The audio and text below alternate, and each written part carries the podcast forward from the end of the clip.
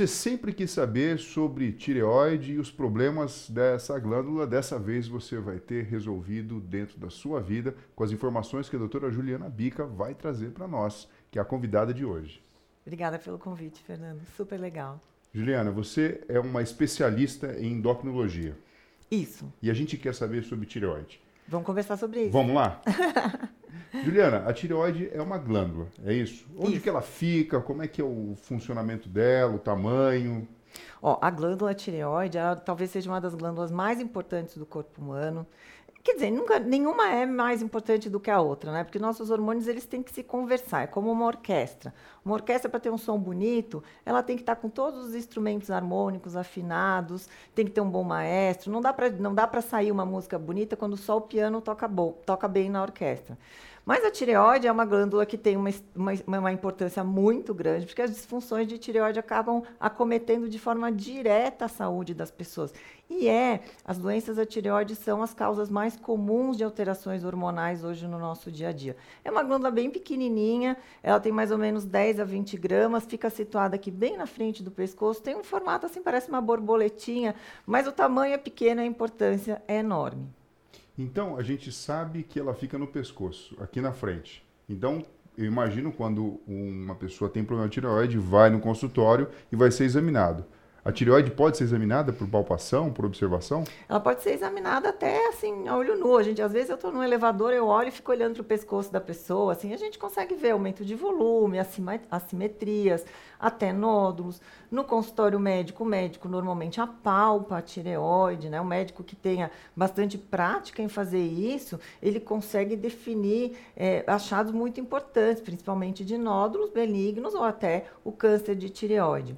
Mas talvez o melhor o exame para a gente enxergar a glândula mesmo seja a ultrassonografia de tireoide, que é um exame hoje que é de certa forma bastante acessível, né? É um exame que não tem risco nenhum, é simples de fazer. E aí sim, aí a ultrassonografia é o que vai definir, junto com os exames de sangue, se existe ou não alguma perturbação do equilíbrio da saúde da tireoide. Juliana, quais são os hormônios que são produzidos pela tireoide? Oh, na verdade, a glândula tireoide ela produz dois hormônios principais, o T4 e o T3. O mais importante é o T4. 90% da produção hormonal da tireoide é T4 e 10 a 20% é T3. Só que o hormônio bioativo, ou seja, aquele que executa a função, aquele que entra na célula e vai fazer a diferença, é o T3. Então, a glândula tireoide ela produz esse T4, produz e armazena, é uma glândula, é uma glândula de armazenamento também. E aí depois, quando entra na corrente sanguínea, sanguínea e é distribuído para as células, aí o nosso corpo ele vai fazer essa transformação do T4 em T3 através de, de, algumas enzimas que se chamam deiodinase. Mas a produção principal é T4, só que o que funciona mesmo, a chave que liga a fechadura, é um outro hormônio que chama T3. E qual que é o papel principal desse hormônio no corpo humano? A gente diz que hormônio de, os hormônios de tireoide são hormônios de metabolismo.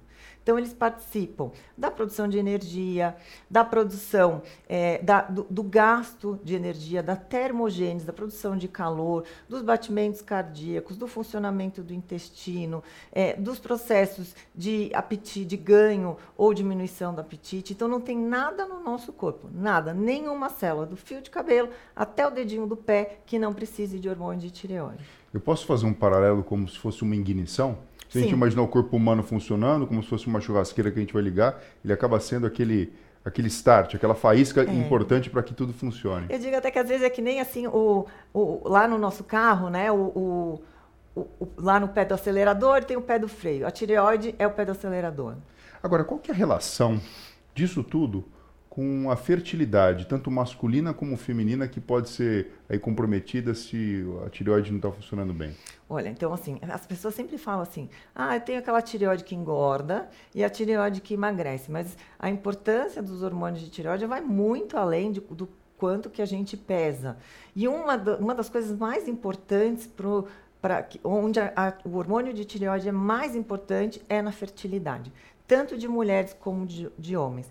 Talvez a principal causa de infertilidade sejam as disfunções de tireoide é, que não são diagnosticadas.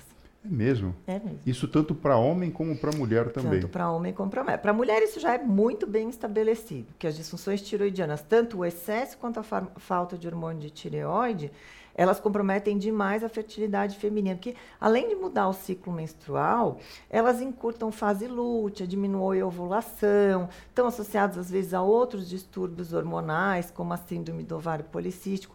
Mas no homem, onde as doenças de tireoide às vezes são até menos comuns ou menos pensadas, a gente também vai ter alterações, principalmente de qualidade de sêmen, por causa de distúrbio de tireoide. Então, aquele homem, às vezes, que tem uma contagem de espermatozoides pior, que tem características do espermograma de uma qualidade inferior, ele também tem que ser investigado quanto à possibilidade de doença de tireoide. Agora, esse negócio também de ganhar peso e perder peso tem a ver com tireoide? Tem e não tem. Então, existe uma relação do nosso peso com a tireoide que é meio bidirecional. Então, a gente vai ver lá é, que realmente, quando a gente está com hipotiroidismo, quando a tireoide está lenta, está produzindo menos hormônios, a gente tem uma lentificação dos nossos processos metabólicos e isso pode gerar um ganho de peso. Mas, geralmente, ganha, assim, é um ganho de peso, se a gente for assim, culpar a tireoide, de 2, 3 quilos, não muito mais do que isso. É, então, a gente tem que tomar muito cuidado quando a gente vai culpar é, ganhos de pesos mais exuberantes a uma disfunção de tireoide. É, ao mesmo tempo, uma pessoa com excesso de peso, uma pessoa obesa, ela vai apresentar, por causa da obesidade, uma disfunção de tireoide. Então, como eu disse, é bidirecional. A pessoa pode ter uma disfunção de tireoide e ganhar algum peso, e a pessoa acima do peso ela pode apresentar, por causa do excesso de peso, uma disfunção de tireoide. Quer dizer, a gente está aprendendo aqui que a tireoide é importante demais, pra né? Tudo. Eu nem imaginava, tem relação direta com a fertilidade. A gente percebe que esse, essa questão do peso é e não é. Gostei da sua resposta, porque a gente fica é, o inconsciente coletivo acaba empurrando para esse lado. Olha, tireoide funciona pouco, a pessoa é gorda. Não é sempre assim que funciona. Aí até na mídia a gente é, às vezes vê umas pessoas é, falando, né? Ah, engordei porque eu tenho um problema de tireoide. Aí isso vai entrar na cabeça. Agora sim, Juliana, para uma pessoa que está assistindo a gente aqui, que suspeita que a tireoide não está muito bem, quais são os sinais e sintomas clássicos, assim, para, enfim, fazer a gente pensar, né? É lógico, você não está se sentindo bem, você tem que procurar um médico. Mas tem algumas coisas que podem me fazer pensar, né? Falar, ó, será que na tireoide o problema? Então, é, esse é um grande dilema para a gente também no consultório, porque os sintomas das disfunções de tireoide são inespecíficos. Então, assim, fadiga, queda de cabelo, ganho de peso, intestino mais lento, é, unhas quebradiças, tudo isso pode acontecer também em, em, outras N situações da nossa prática clínica. Então, infelizmente, das pessoas que têm disfunção de tireoide, só 10% vai apresentar esses sintomas clássicos que eu falei. Então, assim, 90% das pessoas que têm disfunção de tireoide têm outras manifestações clínicas, como, por exemplo, depressão, ansiedade, dor de cabeça, enxaqueca, alterações intestinais, alterações de pele. Então, a gente vai precisar muito de uma boa consulta clínica, de uma boa história e uma sensibilidade do médico também de entender que, basicamente, qualquer alteração clínica pode ser em decorrência de disfunção de tireoide, inclusive alteração de colesterol, por exemplo, uma grande causa de colesterol aumentado que às vezes passa batido nos consultórios médicos. Quer dizer, mas o que você está falando aqui para a gente é muito importante, Juliana, porque eu fico na cabeça o seguinte: o indivíduo vai passar no médico por qualquer outro problema, ele pode, a partir do momento que tem essa informação, questionar, né? Falar, pô, doutor, será que não pode ser alguma coisa da tireoide?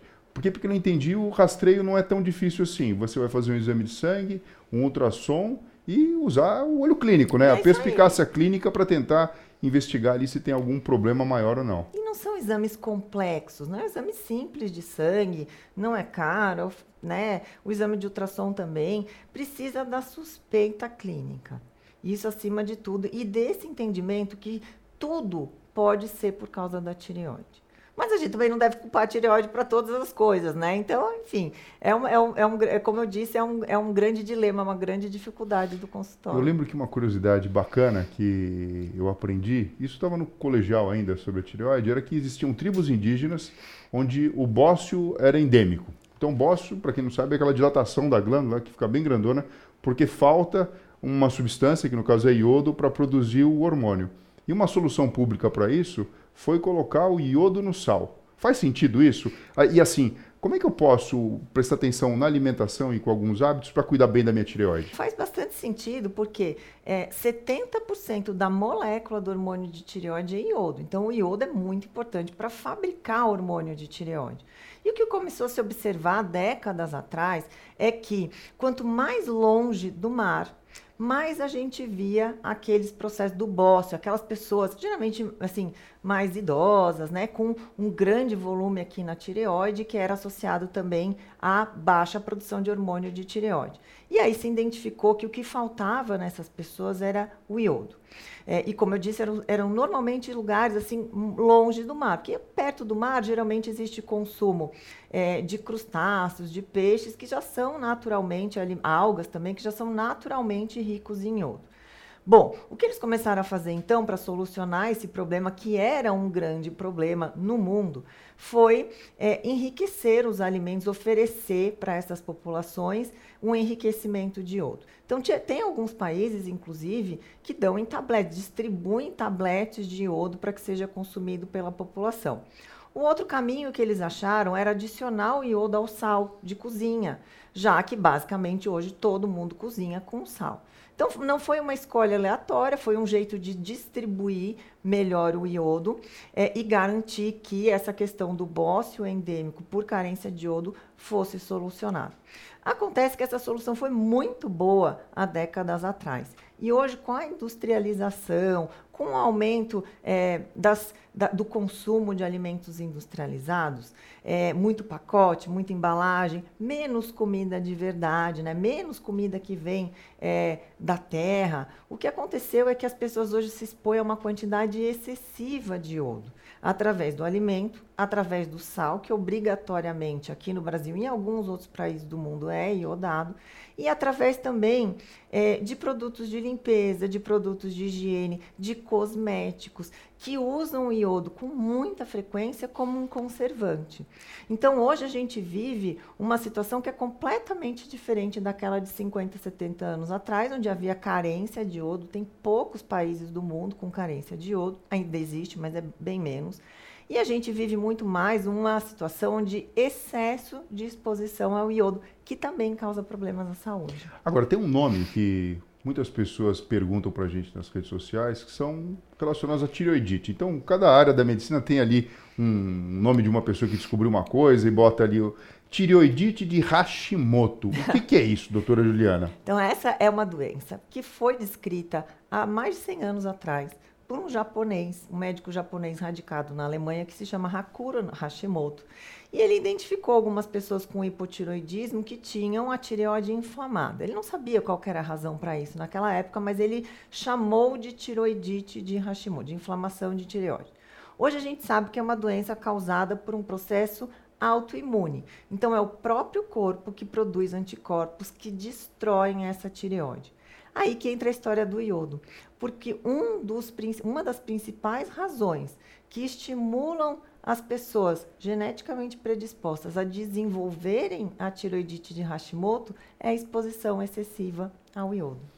Puxa vida, então acho que a solução aqui agora é remar junto com a Organização Mundial de Saúde, diminuir o consumo de sal, que de rebatida você vai controlar a pressão arterial e outros problemas, mas também vai evitar a sua exposição, se você tiver a predisposição genética, de aparecer com a tireoidite de Hashimoto. Que faz sentido, né? Faz todo sentido. E hoje, essa doença, né, essa tireoidite de Hashimoto, eu até prefiro chamar doença de Hashimoto, porque não é uma doença que se que está tá só na tireoide, é uma doença que tem uma série de outras repercussões pelo corpo. É, mas essa doença é a doença autoimune mais comum que existe e a principal causa de hipotiroidismo, que é a endocrinopatia mais comum também. Então, nós estamos falando de doenças que acometem em torno de 10 a 20% da população mundial. Juliana, Quanta coisa importante você está contando aqui para gente. Você gostaria de falar mais alguma coisa que as pessoas precisam saber sobre tireoide, sobre como cuidar dela e como identificar problemas? Acho que uma das grandes é, dicas que eu tenho para dar é que a tireoide ela é uma glândula que ela responde muito aos nossos hábitos, à vida que a gente leva. Por quê? Ela responde à oferta de nutrientes, a exposição aos disruptores endócrinos, aquelas substâncias químicas que funcionam como hormônios é, e que desequilibram a nossa própria função hormonal, ela responde muito ao estresse, ela responde muito à poluição, à radiação. Tem uma glândula muito importante e muito sensível. Como que a gente faz então para cuidar dessa glândula tão importante? Levando uma vida cada vez mais saudável, onde a gente se alimente bem com comida de verdade, evitando excesso de agrotóxicos, evitando excesso de exposição a substâncias químicas, gerenciando o estresse, que é alguma coisa que é tão difícil na nossa vida, ou seja, uma vida saudável. Juliana, quanta coisa bacana você ensinou aqui pra gente. E você que assistiu e gostou, compartilhe, passe para frente essa informação. Você sabe que a gente tem muitas mulheres que participam aqui do canal e elas, na verdade, ajudam muito a gente em divulgar essa informação. A gente fica muito feliz com isso. Juliana, muito obrigado pela sua participação. Muito obrigado pelo convite, Fernando. É isso aí. Pessoal, até breve.